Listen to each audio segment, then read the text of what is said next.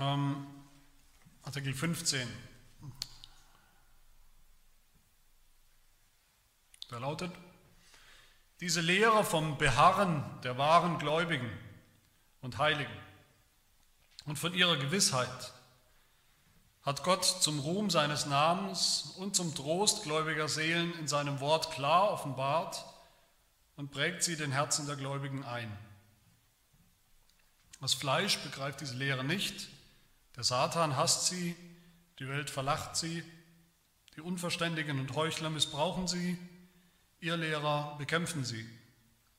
Aber die Braut Christi hat sie immer als einen Schatz von unermesslichem Wert zärtlich geliebt und entschieden verteidigt. Gott, gegen den kein Vorhaben gelingen und keine Kraft etwas ausrichten kann, wird dafür sorgen, dass sie dies auch weiterhin tut. Dem alleinigen Gott, dem Vater, dem Sohn und dem Heiligen Geist sei Ehre und Preis in Ewigkeit. Amen.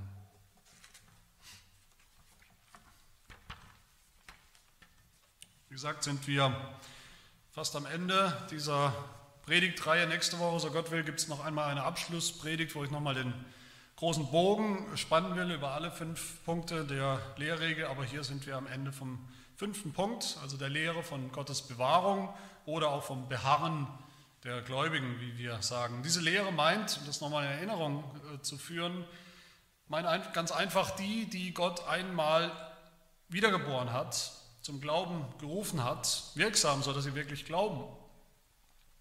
Dass diese Menschen, solche Menschen können nicht mehr vollständig oder endgültig vom Glauben oder aus der Gnade herausfallen, sondern sie beharren, sie harren aus im Glauben, sie werden bewahrt im Glauben bis zum Schluss, sind also für immer gerettet. Immer und immer wieder haben wir diese, diese Lehre gehört, diesen Tenor in unterschiedlichen Worten. In Artikel 3 in diesem Punkt heißt es, Gott ist treu, der die Bekehrten in der Gnade, die er ihnen einmal geschenkt hat, auch barmherzig festigt und bis zum Ende mächtig erhält. Oder Artikel 6, Gott lässt die Seinen nicht so tief fallen, dass sie die Gnade der Kindschaft oder den Zustand der Rechtfertigung verlieren. Oder Artikel 9, die Gläubigen können gewiss sein, dass die Erwählten zum Heil bewahrt und die wahren Gläubigen beim Glauben bleiben werden.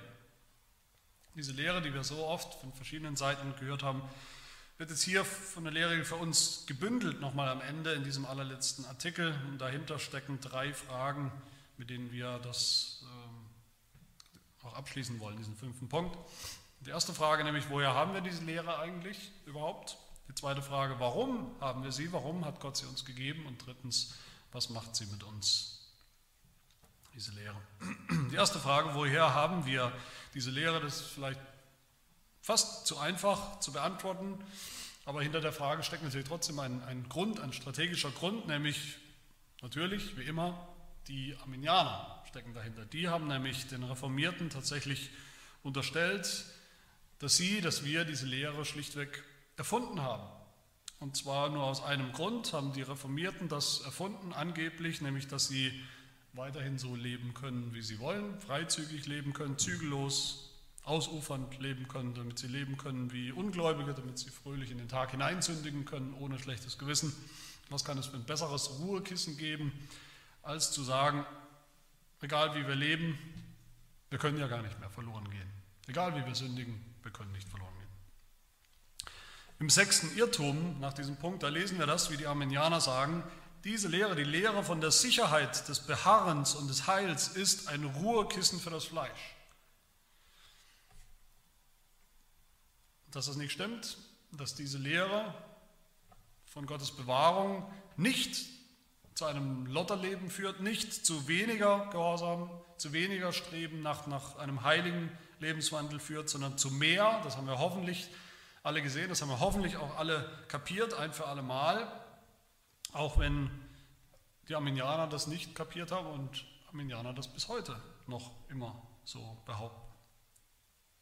Aber die Frage ist natürlich berechtigt, woher haben wir diese Lehre, wie kommen wir eigentlich, wie kommen wir einfach, äh, eigentlich darauf? Und die Lehrregel sagt ganz einfach, diese Lehre vom Beharren der wahren Gläubigen und Heiligen und von ihrer Gewissheit hat Gott in seinem Wort klar offenbart.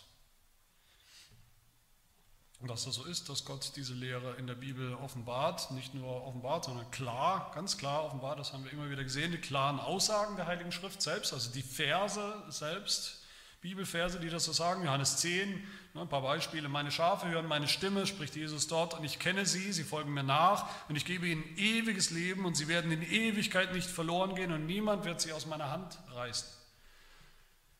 Römer 11, 29 haben wir auch gehört, Gottes Gnadengaben und Berufung können ihn nicht reuen. Er widerruft nicht. Oder Philippa 1, Vers 6 haben wir auch mehrfach gehört, immer wieder auch in der Lehrregel an, äh, klingt die an, dieser Vers, wo Paulus schreibt, ich bin davon überzeugt, dass der, welcher in euch ein gutes Werk angefangen hat, es auch vollenden wird bis auf den Tag Jesu Christi. Und noch viele andere Stellen in der Bibel machen das Glasklar. Aber, aber neben einzelnen Bibelversen haben wir dann noch die Lehren, die Lehren der Heiligen Schrift, die Lehren der Bibel, die, also unterschiedliche Lehren, die auch eben diese Lehre vom, von der Bewahrung beweisen eigentlich oder unterstützen, festigen. Die Erwählungslehre, wer erwählt ist, kann nicht eines Tages plötzlich nicht erwählt sein, nicht mehr erwählt sein, rausfallen aus Gottes Wahl, Gnadenwahl. Die Wiedergeburt, von der wir gehört haben, wer wiedergeboren ist, wird nicht unwiedergeboren. Die Erlösung durch Jesu Blut, von der wir gehört haben, wer erlöst ist durch sein Blut, für, für wen Jesus sein Blut vergossen hat am Kreuz, der geht nicht plötzlich doch wieder verloren. Die Rechtfertigungslehre, wer einmal gerechtfertigt ist, der kann nicht ungerechtfertigt werden. Da bleibt es. Und viele andere Lehren, die eben auch diese Lehre hier stützen und, und, und festigen. Das haben wir auch gesehen, dass im Grunde und im Prinzip die anderen vier Punkte der Lehrregel auch schon ganz logisch immer wieder zu dieser letzten fünften Lehre führen, dass wahre, gläubige, wiedergeborene, Erwählte nicht mehr verloren gehen können und werden. Und die Lehre sagt dann noch mehr, sie sagt nicht nur die Schrift offenbart, Gott offenbart in der Schrift, sondern Gott prägt sie auch den Herzen der Gläubigen ein. Das heißt, diese Lehre auch hier, die kommt eigentlich erst zum Ziel, wenn sie uns wirklich in Fleisch und Blut übergegangen ist, wenn, wenn sie wenn sie persönlich wird für uns, wenn wir sie persönlich nehmen, diese Lehre, wenn wir wissen und glauben, dass wir so in Gottes Hand sind, dass uns niemand rausreißen kann. Auch keine Schwachheit unsererseits, auch keine Sünde und Versuchung unsererseits, mit der wir zu kämpfen haben. Diese Lehre prägt uns, Gott prägt sie uns ein, Gott verändert uns dadurch, sie verändert alles. Wir leben anders als Christen was wir tun für Jesus, wie wir ihm nachfolgen, aufgrund dieser Lehre. Wer diese Lehre ablehnt, das tun leider tragischerweise viele Christen, viele, die sich für, für biblisch halten, lehnen sie ab, diese Lehre von der Bewahrung, und die leben auch anders als die, die sie glauben, zumindest wenn wir konsequent sind, und das sollten wir. Also die einfache Antwort Gott lehrt uns diese Lehre in seinem Wort, glasklar, und er prägt sie in unser Herz ein, damit wir darauf vertrauen und darauf bauen, auf ihn vertrauen. Die zweite Frage, warum haben wir diese, diese Lehre? Vielleicht eine blöde Frage, denken wir, aber das ist gar nicht so blöd. Das ist eigentlich sogar eine sehr, sehr wichtige Frage. Generell kann man sagen, keine einzige Lehre der Heiligen Schrift teilt Gott uns einfach so mit um, um unsere vielleicht theologische Neugierde zu befriedigen. Jede Lehre der Heiligen Schrift hat ihren Zweck in unserem Leben, hat ihren Sinn, warum Gott uns das mitteilt, dass es so ist. Jede Lehre stillt irgendwo auch ein, ein Bedürfnis, das wir, das die Gläubigen haben. Wenn wir mal an den Heidelberger Katechismus denken, ähm, dann müsste uns eigentlich auffallen, dass da ständig, dass wir da ständig gefragt werden im Katechismus, nicht nur das ist so, das ist die Lehre, sondern warum glaubst du das? Was nützt es dir? Was bringt es dir, dass du das weißt und dass du das glaubst? Das ist die Frage, die wir beantworten müssen bei jeder Lehre. Erst wenn wir diese Frage beantworten können, haben wir überhaupt irgendeine Lehre erst wirklich verstanden. Vorher nicht. Warum haben wir diese Lehre? Was, was hat das mit mir zu tun? Also warum hat Gott uns diese Lehre mitgeteilt, warum bewahrt Gott seine Kinder, die Gläubigen, nicht einfach insgeheim. Könnte, könnte er tun. Er bewahrt sie, er bewahrt uns, aber er sagt uns nicht, dass er es tut. Er hat uns nicht mitgeteilt. Er könnte es ja als Überraschung sozusagen tun. Warum nicht? Warum will er das nicht geheim halten? Warum hat er das offenbart? Die Lehre sagt aus zwei Gründen. Erstens zum Ruhm seines Namens. Dass Gott das tut, dass Gott seine Kinder, die Gläubigen, bewahrt davor, dass sie verloren gehen, trotz, trotz all ihrer Schwächen, trotz all ihrer Sünden. Dass er das kann und dass er es auch wirklich tut, dass er versprochen hat und auch danach handelt, das bringt ihm Ehre. Das zeigt, was für ein treuer und, und, und starker und mächtiger, aber auch guter und gnädiger Gott er ist. Und das bringt ihm Ehre. Es bringt ihm mehr Ehre, wenn wir Christen das wissen, dass es so ist. Wenn wir ihm dafür danken, wenn wir ihn dafür loben. Das gefällt Gott, das hört, hört Gott gerne. Das ist der erste, das ist überhaupt der erste und allerwichtigste Grund, seine Ehre.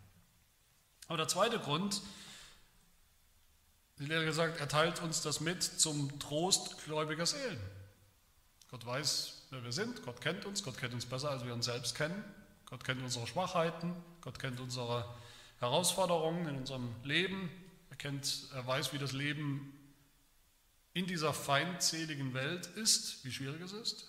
Sein Sohn ist gekommen, um es zu erleben. Gott weiß, wie wir uns selbst unser Leben manchmal schwer machen und wie es uns andere auch schwer machen.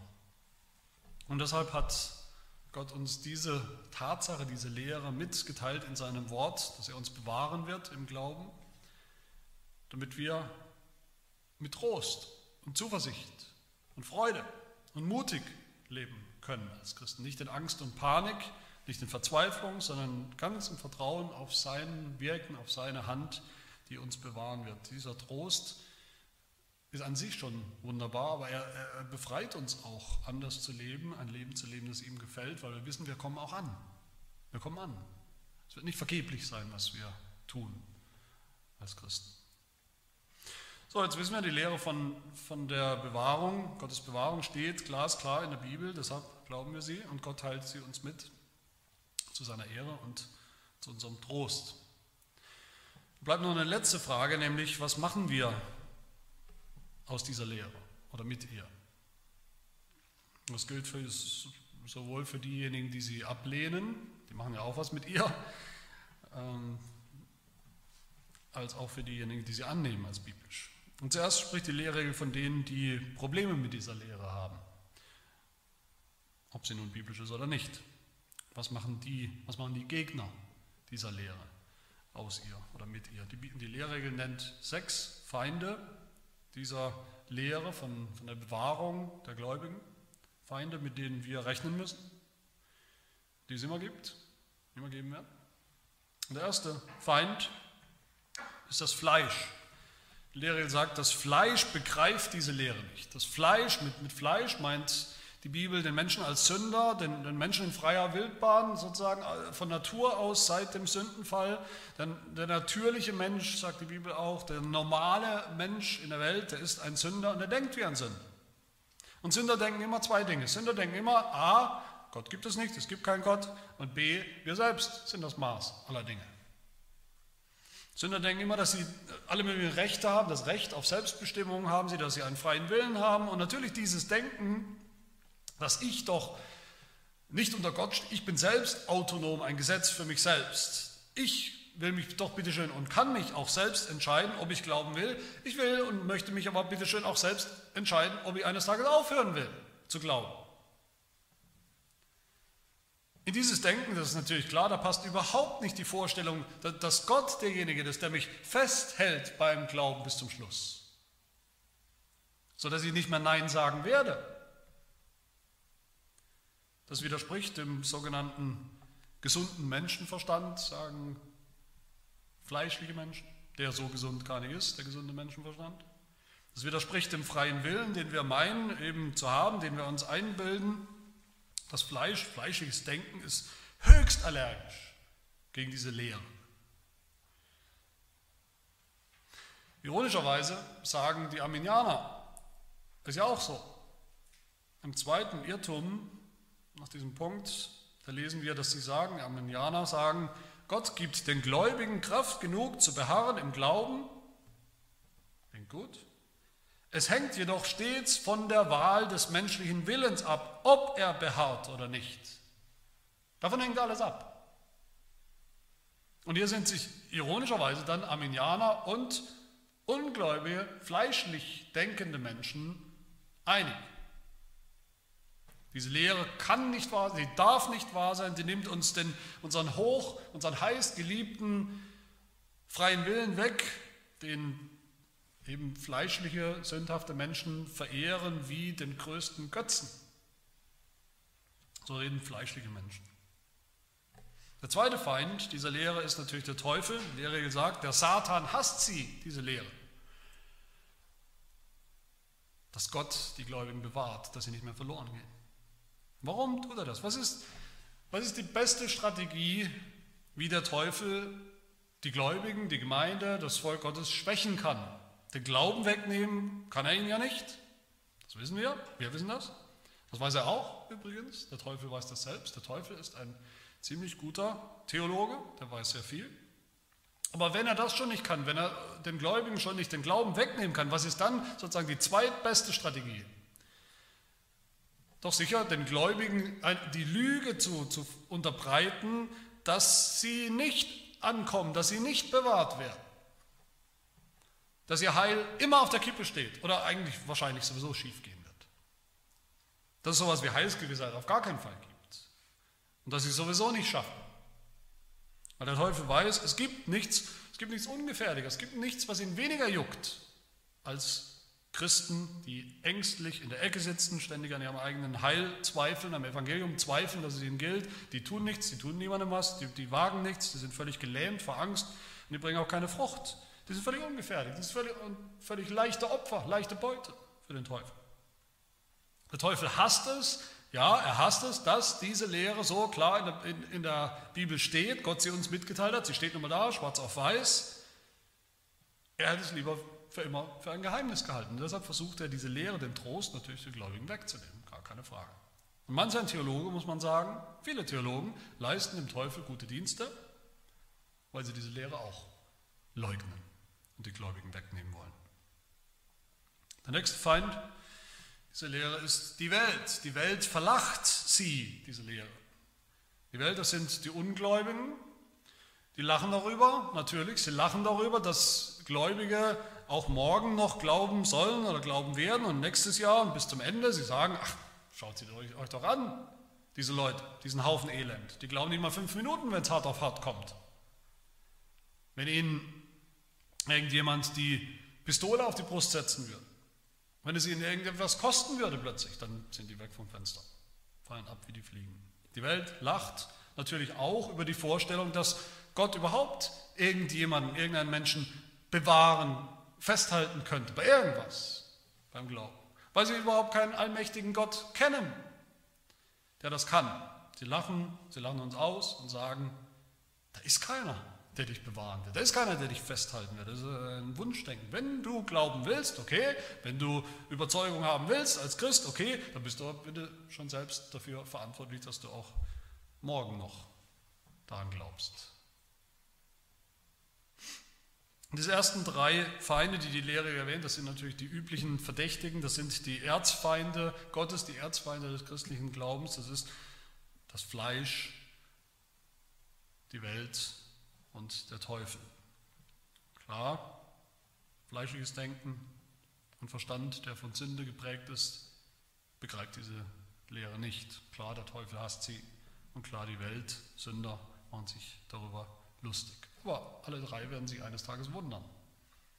Sie werden ihre Strafe bekommen von Gott für ihren Hohn, für ihren Spott, für ihre Verdrehung, Perversion oder, oder Leugnung dieser Lehre und dafür, dass sie sie den Gläubigen auch noch streitig machen und wegnehmen wollen. Aber, das möchte ich auch sagen, auch wir müssen hier aufpassen. Als Christen, auch wir haben noch viel Fleischliches in uns, fleischliche Denkweisen. Auch wir sind nicht gefeit vor dem Teufel, vor den Lügen, vor den, vor den Halbwahrheiten oder den, den glatten Lügen des Teufels und auch nicht vor den, vor den Denkweisen der Welt. Deshalb müssen wir uns auch hier, gerade hier am Ende, auch mal den Puls messen ob wir nicht in Wirklichkeit auch selbst eine ganze Menge Probleme haben mit dieser Lehre. sie selber nicht so richtig begreifen, sie selber nicht so richtig verstehen, sie selber vielleicht anstößig finden. Vielleicht geht sie uns gegen den Strich. Oder wir glauben selbst, können selbst nicht so richtig glauben, dass Gott uns bewahren kann. Andere vielleicht, aber uns vielleicht nicht. Aber es gibt noch drei andere Feinde dieser Lehre hier. Eine Lehre von Gottes Bewahrung, nämlich die Lehre sagt zuerst Unverständige und Heuchler, beides sind Menschen, Menschengruppen in der Gemeinde. Unverständige und Heuchler. Unverständige, die Lehre sagt, die Unverständigen missbrauchen diese Lehre. Unverständig ist klar, das sind einfach Christen, die es noch nicht gecheckt haben, worum es geht in dieser Lehre, die sie noch nicht begriffen haben, verstanden haben. Das bisschen, was sie vielleicht schon gehört haben, so kleine Punkte davon, das geht dann los in alle möglichen Richtungen. Sie haben noch nicht den richtig den Zusammenhang begriffen. Es geht in alle möglichen Richtungen. Abstruse Konsequenzen, abstruse Folgen werden gezogen. Okay, wenn das so ist, ich habe gehört, Gott bewahrt mich für immer, dann brauche ich nicht mehr X, Y und Z. Dann brauche ich diesen nicht mehr, dann brauche ich diesen nicht mehr. Dann brauche ich nicht mehr in die Gemeinde zu kommen, dann brauche ich den Gottesdienst nicht mehr, dann brauche ich die, die Gnadenmittel nicht mehr, dann brauche ich keine Predigt, keine Sakramente mehr und, und viele andere Missverständnisse, die daher kommen, dass jemand diese Lehre noch nicht wirklich begriffen hat. Er hat genügend gehört, um falsche Schlüsse daraus zu ziehen, aber er hat es noch nicht wirklich begriffen. Das ist ein Missbrauch dieser Lehre, vor dem wir uns hüten müssen, indem wir eben nicht unverständlich bleiben, sondern verstehen, versuchen zu verstehen, weiterdenken, uns belehren lassen. Und die Heuchler. Heuchler missbrauchen auch diese Lehre. Heuchler, Heuchler sind Menschen in der Gemeinde, die ja, die sich, einbilden, sich selbst einbilden und anderen vortäuschen, dass sie gläubig werden, dass sie Christen wären, die es aber in Wirklichkeit nicht sind, die nie, sich nie wirklich bekehrt haben, nie wirklich angefangen haben, auf Jesus Christus zu vertrauen, an ihn zu glauben und auch ein Leben, ein Leben zu leben als Jünger, was ihm entspricht. Für solche Menschen ist diese Lehre natürlich ein, ein gefundenes Fressen. Heuchler, die auch genau das bleiben wollen. Für sie ist das ein gefundenes Fressen. Die wollen dazugehören, ja, die wollen sich Christen nennen, aber die haben sowieso nie vor. Die haben noch nie vorgehabt, auch irgendwas in ihrem Leben zu ändern, auch nur eine Sünde zu lassen, äh, gegen die Sünde zu kämpfen, zu streiten, auf Gottes Wort zu hören, seine Gebote und das auch zu tun. Und deshalb missbrauchen sie diese Lehre, sagen sich, naja, wenn Gott mich sowieso bewahrt, wenn das die Lehre ist, dann ist ja egal, wie ich lebe. Selbst wenn ich weiter sündige wie früher, selbst wenn ich lebe wie jeder Ungläubige auch, jeder gottlose Mensch, ich komme doch trotzdem ganz sicher im Himmel an. Und sie heucheln etwas, was nicht stimmt. Das ist ein Missbrauch der schlimmsten Sorte. Ironischerweise werfen gerade das, wie gesagt, Arminianer den Reformierten vor, dass wir die Lehre so missbrauchen. Am Ende der Lehrregel, da kommt ja noch ein kleines Schlusswort und da heißt es in diesem Schlusswort Otto und Arminianer, die sagen, diese Lehre wägt die Menschen in fleischlicher Sicherheit, weil sie ja davon überzeugt sind, dass das Heil der Erwählten nicht gefährdet ist, egal wie sie leben. Deshalb können sie in völliger Sorglosigkeit selbst die allerschlimmsten Sünden begehen. So haben die Arminianer gesagt, das denken die Reformierten. Aber so redet kein Reformierter. Jemals. So reden Heuchler. So reden wir nicht. Und der letzte Feind dieser Lehre, das sind ihr Lehrer, klar. Lehrer gesagt, ihr Lehrer bekämpfen sie. Ihr Lehrer, klar, das sind Lehrer in der, in der Kirche, in den Gemeinden, die eben nicht lehren, wie die Bibel lehrt und was die Bibel lehrt. Ihr Lehrer sind, sind Lehrer, die ultimativ Menschen wegbringen vom Evangelium, wegbringen von Jesus Christus, weg von Heil. Und letztlich ist klar, ist die, ganze, die ganze Lehre ist eine Verteidigung der biblischen Lehre, auch in diesem letzten, in diesem fünften Punkt, gegen die Irrlehre, gegen die Irrlehrer, der Arminianer.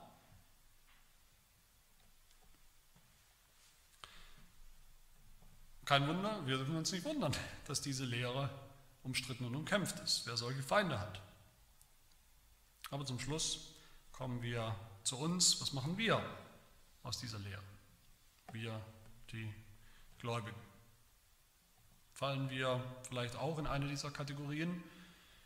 von denen wir gerade gehört haben, haben wir vielleicht tatsächlich auch Probleme mit dieser Lehre, sie überhaupt mal richtig zu verstehen. Haben sie noch gar nicht wirklich verstanden. Vielleicht haben wir sie verstanden und sie ärgert uns irgendwo, passt uns nicht, gefällt uns nicht, ist uns irgendwie anstößig. Oder vielleicht veranlasst sie uns tatsächlich doch zu Sorglosigkeit, zu weniger Gehorsam. Vielleicht ist sie doch irgendwo ein Ruhekissen für Faulheit im Glauben, für Ungehorsam, für geistliche Trägheit, für Sünde. Eine Ausrede, die uns gut reinpasst. Das ist eine Frage, die wir uns an dieser Stelle wirklich mal ganz ehrlich stellen müssen. Wenn ja, wenn das so ist, dann sollten wir dringend darüber reden, ihr das Gespräch suchen mit Geschwistern oder mit eurem Pastor oder Ältesten. Wahre Gläubige, die Braut Christi, die Gemeinde, sagt die Lehre zum Schluss, wenn wir diese Lehre wirklich verstanden haben, da ist sie für uns, für die Gemeinde, für die Gläubigen, ein Schatz von unermesslichem Wert. Die Braut Christi hat diese Lehre immer wie einen Schatz zärtlich geliebt, sagt die Lehre.